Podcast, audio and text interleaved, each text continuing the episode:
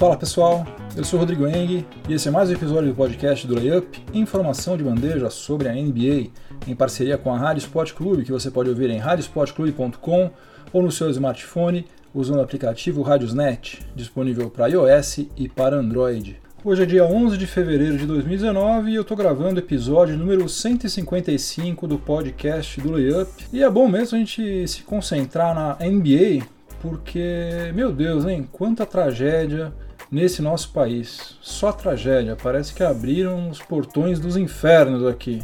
Só tragédia mesmo, gente inocente, gente de bem, gente que estava começando a vida, gente útil, trabalhadora, morrendo bestamente. Mas enfim, vamos tentar virar essa vibe e fazer um episódio bacana. E no episódio de hoje, aliás, tem uma alteração, tem uma mudança. Eu sou um cara muito pragmático, muito sistemático, faço tudo quase sempre igual, mas eu vou fazer uma alteração, uma coisa que eu já tinha pensado e que o Vinícius Lima, colaborador lá do Layup, comentou comigo que ele achava que era desnecessário manter a abertura.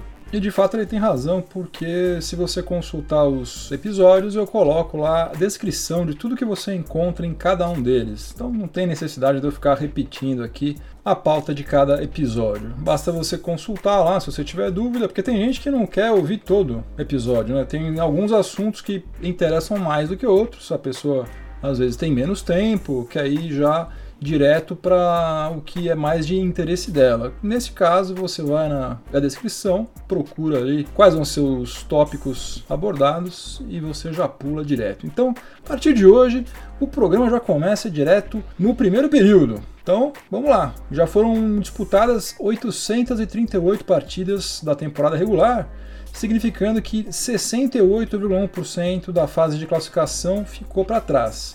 E na semana 17, que acabou de se encerrar, nós tivemos algumas mudanças importantes nas tabelas das duas conferências. No leste, continuamos com Bucks no topo, Raptors em segundo lugar, Pacers em terceiro, mesmo desfalcado do Vitor Oladipo. Aliás, o Pacers venceu as suas últimas cinco partidas incluindo aquele massacre sobre o meu Los Angeles Lakers por 136 a 94, que foi a maior pontuação do Pacers na história dos confrontos entre as duas franquias e a maior diferença de pontos também. O Boston Celtics, que vai ser assunto do nosso segundo período, está apenas em quinto lugar e vai se consolidando como a maior decepção da temporada 2018-2019 de toda a NBA. Né? Do leste não tem a menor dúvida que é. Agora eu acho que é de toda a liga.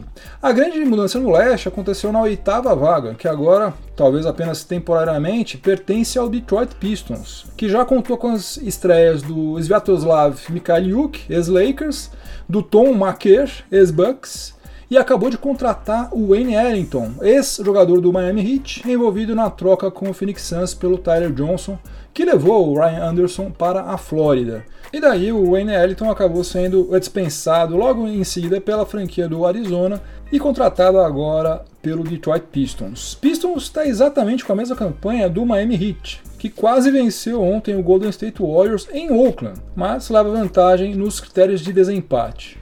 Eu já estava contando com o Detroit Pistons fora dos playoffs, né? frustrando as minhas previsões cabalísticas que eu sempre faço antes do início da temporada. Mas na verdade, não dá para a gente cravar quase nada na Conferência Leste, né? Tá quase tudo em aberto. Do Celtics para baixo, pelo menos até a 11 posição, todos os seis times têm plenas condições de chegar aos playoffs, embora alguns não vão fazer muita força para isso. São eles Brooklyn Nets, Charlotte Hornets, Detroit Pistons, Miami Heat, Orlando Magic e até mesmo Washington Wizards. O New York Knicks, que já está contando com Dennis Smith Jr. e DeAndre Jordan, continua perdendo loucamente, tá com 10 vitórias e 45 derrotas, que é a pior campanha da liga e já é a maior sequência de derrotas da história do Knicks em uma mesma temporada. O Knicks vai jogar agora contra Cleveland Cavaliers em Ohio e contra o Atlanta Hawks na Georgia, antes do All-Star Break, que são duas das poucas chances até o final da fase regular de conquistar mais alguma vitória. E por falar em o Knicks conquistar vitórias, quem assistiu a partida contra o Toronto Raptors, que foi a estreia do Mark Gasol pelo time canadense, teve um exemplo de como é fácil você tancar. O Kevin Knox matou uma bola de 3 pontos quando estava faltando 2 minutos para o final do jogo e deixou o Knicks apenas 3 pontos atrás no placar contra um time que está em segundo lugar na Conferência Leste. Daí o que, que fez o técnico David Fisdale?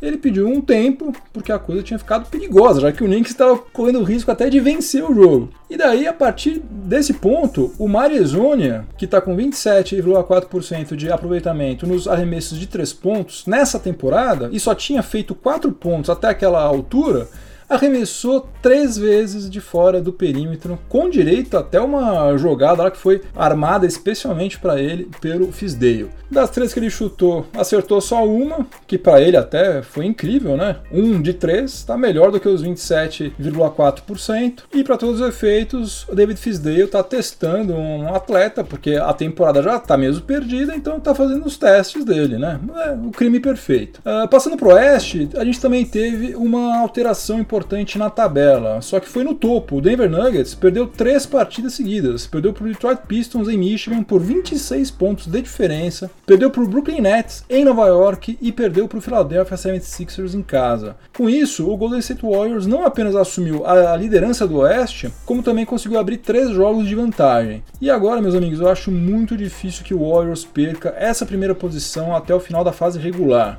Só que além de ter sido ultrapassado pelo Warriors, o Nuggets também ficou numa situação bem delicada em relação ao Oklahoma City Thunder, que é o terceiro colocado e está apenas um jogo atrás da franquia do Colorado. Aliás, a semana 17 foi excelente para o Thunder, que venceu o Orlando Magic, o Memphis Grizzlies e o Houston Rockets. Essa vitória no Texas mostrou mais uma vez como o Houston Rockets não é nem sombra daquele time que fez a melhor campanha na temporada passada. O Houston Rockets chegou a estar vencendo por 26 pontos de vantagem e levou a virada com Paul George marcando 45 pontos, o Thunder destruindo a defesa do Houston Rockets nos contra-ataques e o Russell Westbrook é, anotando seu nono triplo-duplo consecutivo e virando o placar, faltando 26 segundos para o final do jogo, passando pelo Kenneth Farid como se estivesse passando por um cone. Por essas e outras que eu acho muito difícil James Harden ser MVP, mesmo marcando 300 pontos por partida, porque o Houston Rockets é só o quinto colocado no Oeste, já perdeu 23 jogos, enquanto o Bucks tem a melhor campanha da NBA com apenas 14 derrotas e o Giannis Antetokounmpo comendo a bola também. Enquanto no leste nós temos pelo menos três vagas abertas, no oeste tudo indica que a briga será apenas pela oitava vaga. E entre três times apenas, entre Sacramento Kings, Los Angeles Lakers e Dallas Mavericks. Eu estou deixando de fora o Los Angeles Clippers simplesmente pelo fato de que a própria franquia decidiu abandonar a luta né, por uma das oito vagas na pós-temporada para garantir a sua escolha no draft 2019. E para encerrar esse nosso primeiro período, eu vou falar aqui qual vai ser a programação da NBA na TV para a semana 18, que vai ser curtinha porque nós temos o All-Star Weekend. Então, na verdade, a gente vai ter jogo somente até quinta-feira, porque na sexta-feira já começa o All-Star Weekend lá em Charlotte.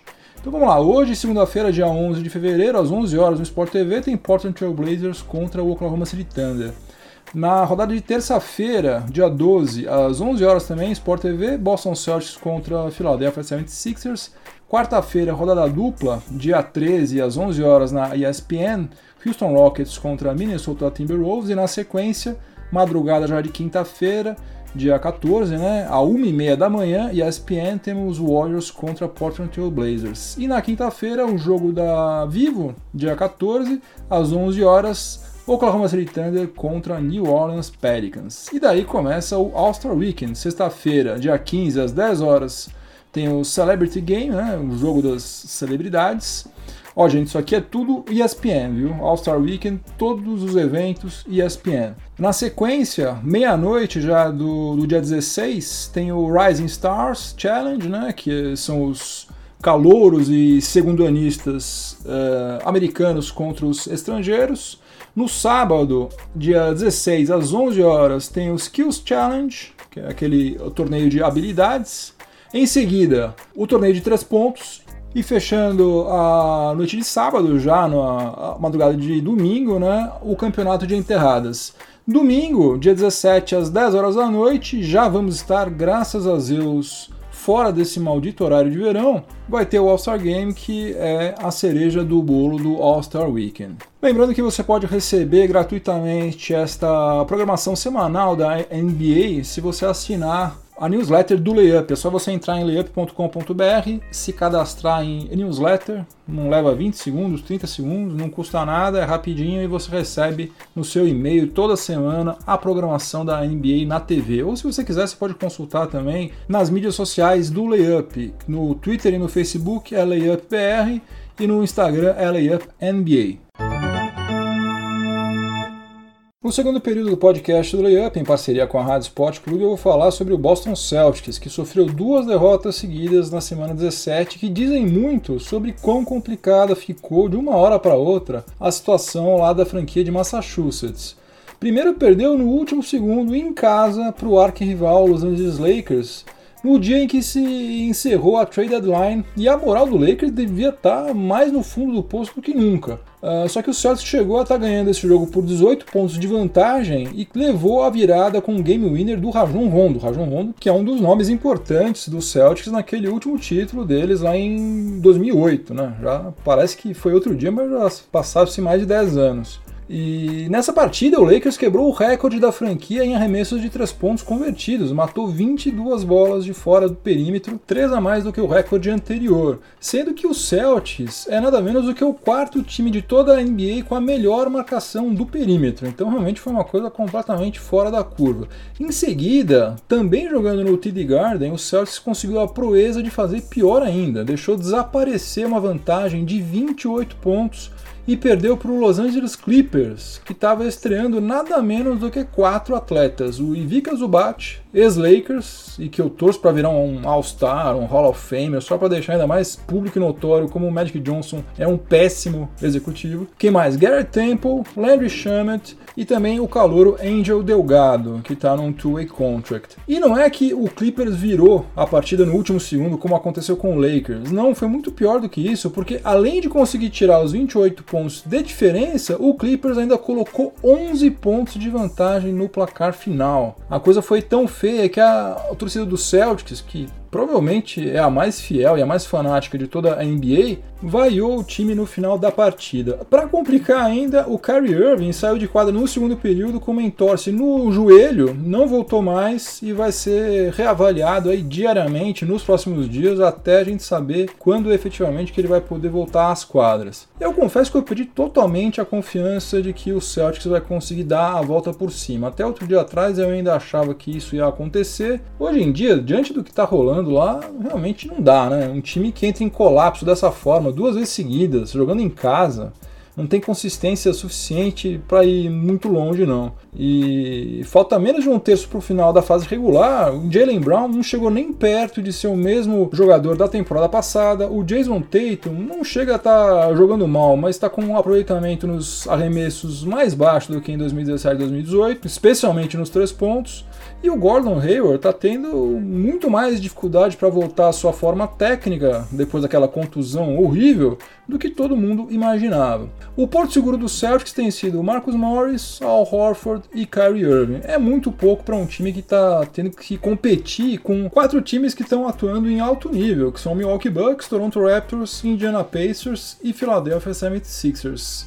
E o Celtics foi o único entre os melhores times da Conferência Leste que não fez nenhum movimento antes dessa trade deadline. O Bucks contratou Nikola Mirotic, Toronto Raptors contratou Margasol, Sixers contratou Tobias Harris e até o Pacers se mexeu. Contratou Wesley Matthews, que foi dispensado pelo Knicks depois de ter sido negociado pelo Dallas Mavericks e acabou assinando como free agent lá em Indianápolis. O curioso é o seguinte, antes de sofrer essas duas derrotas grotescas, o Celtics vinha de 11 vitórias em 12 partidas, ou seja, vinha excepcionalmente bem. O primeiro fiasco aconteceu exatamente na trade deadline, quando já estava definido que o Anthony Davis não seria mais negociado com o Lakers e que, portanto, o Celtics, a partir de então, passaria a ser um dos destinos mais prováveis para o monocelha em julho. Daí eu acho, né, tô dando um chute, eu acho que toda aquela insegurança, toda aquela incerteza que tinha acertado em cheio o elenco do Lakers foi de certa maneira transferida para o elenco do Celtics. E daí você pode somar tudo isso também à incerteza que existe sobre o futuro do Kyrie Irving, que só vai decidir se vai permanecer ou não em Massachusetts em julho. E como também o desempenho do Celtics na pós-temporada vai influenciar demais a decisão dele, fica muito difícil prever o que vai acontecer com esse time futuramente. Tanto o Celtics pode se tornar em 2019-2020 o melhor time do leste, até um dos melhores times de toda a liga, quanto pode continuar sendo um time competitivo, mas sem gás suficiente para chegar às finais, que é o que a Danny End, todo mundo que torce para o Celtics, obviamente quer, né? Estão esperando já, como eu já falei, há mais de 10 anos voltar para as finais da NBA. O intervalo do podcast do Layup tem o patrocínio de Life at Campus. Se você ainda não conhece a Life at Campus, está mais do que na hora de você conhecer. A Life at Campus oferece a possibilidade de você estudar em uma universidade norte-americana, frequentando cursos de inovação, finanças, compliance, direito, economia, entre vários outros temas. Os cursos, como eu já falei, são em universidades norte-americanas, lá nos Estados Unidos, mas as aulas são todas em português. Então, mesmo quem não domina o inglês, não vai ter dificuldade alguma de compreensão. Os cursos são ministrados por profissionais reconhecidos internacionalmente, tanto no meio acadêmico quanto no âmbito empresarial. E ao final do curso, o aluno aluno recebe um certificado emitido pela própria universidade que certamente vai enriquecer qualquer currículo. Atualmente, a Life at Campus promove cursos em três cidades norte-americanas: Orlando, Miami e Las Vegas. E para quem curte NBA, tem um diferencial muito bacana. Nos cursos em Orlando e Miami, conforme a época do ano, você tem a possibilidade não apenas de assistir uma partida, mas também de cobrar lances livres nas mesmas quadras por onde já pisaram e ainda pisam alguns dos maiores jogadores de todos os tempos. Outra coisa, várias empresas estão premiando os seus funcionários que mais se destacaram com cursos da Life at Campus, porque trata-se de um prêmio que agrega valor ao currículo do funcionário e também traz benefícios diretos para a própria empresa, que passa a ter um colaborador mais capacitado e mais satisfeito. Para mais informações, acesse lifeatcampus.com. E você, ouvinte do podcast do Layup, basta informar o código promocional Layup no momento de efetuar sua matrícula, que daí você vai receber um desconto exclusivo. Repetindo, lifeatcampus.com. O intervalo do podcast do Layup, em parceria com a Rádio Sport Clube, que tem o patrocínio de Life at Campus. Hoje nós temos o quadro 8 e 80, e o 8 da semana 17 foi o Jordan Clarkson, alarmador do Cleveland Cavaliers, que na derrota para o Boston Celtics no dia 5 de fevereiro, arriscou 13 arremessos de quadra e só converteu 2, o que representa 15,4% de aproveitamento. Só que não se engane com essa atuação ruim, péssima, né? Na verdade, do Jordan Clarkson, porque ele está fazendo a melhor temporada da sua carreira. Ele está com média de 16,8 pontos em 27,7 minutos por partida. Isso aí, gente, dá 0,63 ponto por minuto, que é uma média superior às médias de atletas como CJ McCollum, DeMar DeRozan, Tobias Harris, Russell Westbrook, Mike Conley, Jimmy Butler, entre vários outros jogadores aí que tem muito mais prestígio do que ele. Não estou dizendo que ele é melhor do que todos esses que eu citei. Claro, não é somente quantos pontos o cara faz por minuto que conta. Né? Tem várias outras facetas aí que fazem com que alguém seja bom ou seja ruim. Mas o Jordan Clarkson tá jogando bem, é que o Kevin está com um time horroroso, eles estão tancando miseravelmente, então não dá pra gente também ter muita base. Uh, e o 80 da semana 17 foi o Ração Whiteside do Miami Heat, que no mesmo dia 5 de fevereiro marcou 28 pontos em 30 minutos de quadra, convertendo 11 dos 12 arremessos que ele tentou, aproveitamento de 91,7%.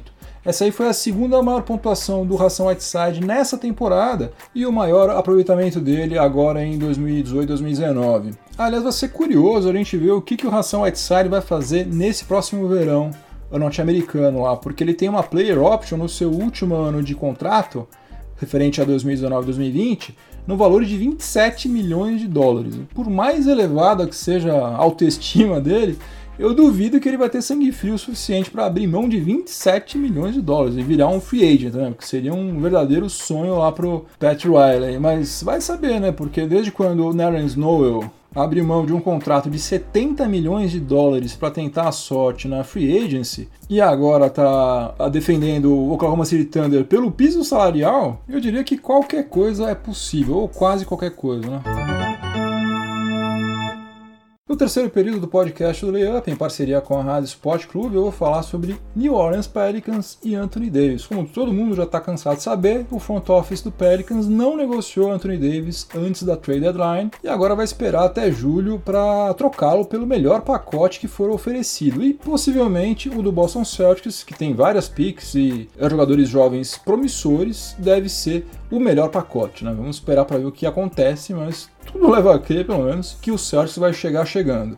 Como o Pelicans não tem mais chance e muito menos interesse em conseguir pegar uma vaga na pós-temporada, não fazia sentido ficar colocando Anthony Davis em quadra, já que com ele o Pelicans certamente corre o risco de vencer mais jogos, né? E ele, por outro lado, também jogando, atuando, corre o risco de se machucar, de se lesionar. E é uma coisa meio óbvia, né? Que o Anthony Davis inteiraço fisicamente na free agency tem um valor, enquanto é, se ele estiver contundido, vale menos, né? É, por isso, o Pelicans tinha decidido que ele não iria jogar mais até o final da temporada, ele ia ficar de molho, ia ficar afastado. Só que daí a NBA ou fez um telefonema, ou mandou e-mail, um fax, sinal de fumaça, sei lá o que ela fez, mas ela entrou em contato com o front office do Pelicans e disse o seguinte: nada disso, vocês vão colocar sim o Anthony Davis em quadra.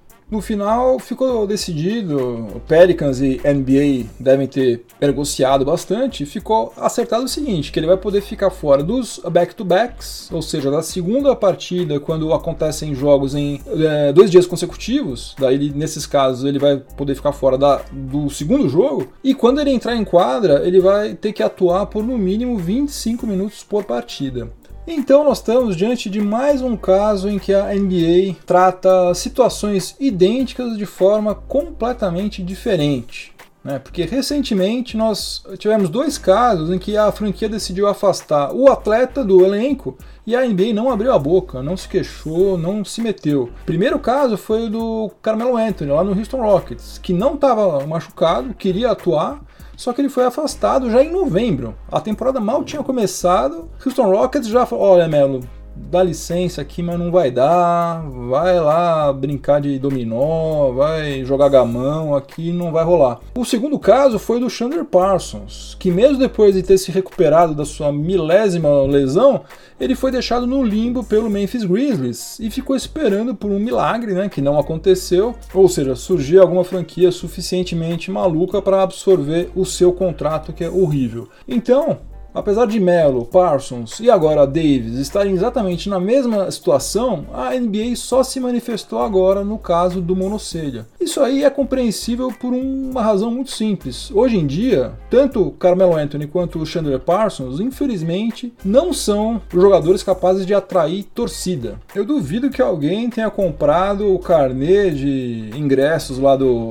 Memphis para assistir Chandler Parsons. Né? Talvez a mãe dele, pai, a tia, alguma coisa assim. Agora, é, a torcida em peso de Memphis está pouco se ferrando para Chandler Parsons. E no Houston Rockets, pô, quem tem James Harden não precisa de mais nada, né? O cara é um show à parte, sozinho. Ele já carrega todo o time, todo mundo vai ver James Harden jogar. Carmelo Anthony, se tivesse bem, jogando bem e tal, claro, seria um bônus. Agora, não era Carmelo Anthony de forma alguma que estava segurando as pontas lá do Houston Rockets. No caso do Pelicans, que já tem um dos menores públicos de toda a liga, a NBA antecipou que a ausência do Anthony Davis até o final da temporada seria um desastre para as receitas da franquia e, consequentemente, iria impactar também negativamente o faturamento da própria NBA. Mais do que isso, eu acho que ia começar a explicitar, a deixar patente a fragilidade da situação do Pelicans do ponto de vista de mercado.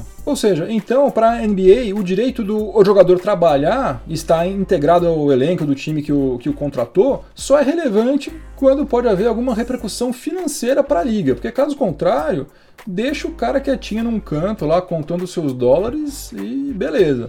E olha só, isso aí aconteceu com o Carmelo Anthony. Carmelo Anthony é um cara que foi 10 vezes All-Star, tricampeão olímpico, né?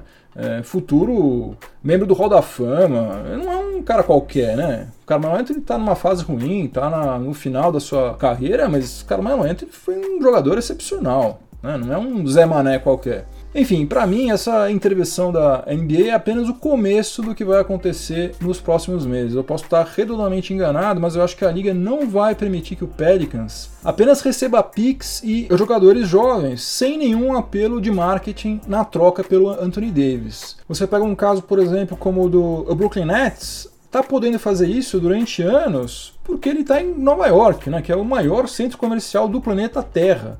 Mas eu duvido muito que a NBA vai permitir que o Pelicans fique anos reconstruindo seu elenco lá em Louisiana sem ter pelo menos um cara que atraia público, né? Como, sei lá, Kevin Love, John Wall, talvez até um retorno do Chris Paul. Tanto é, por exemplo, que o Memphis Grizzlies queria negociar Mike Conley agora, antes dessa trade deadline.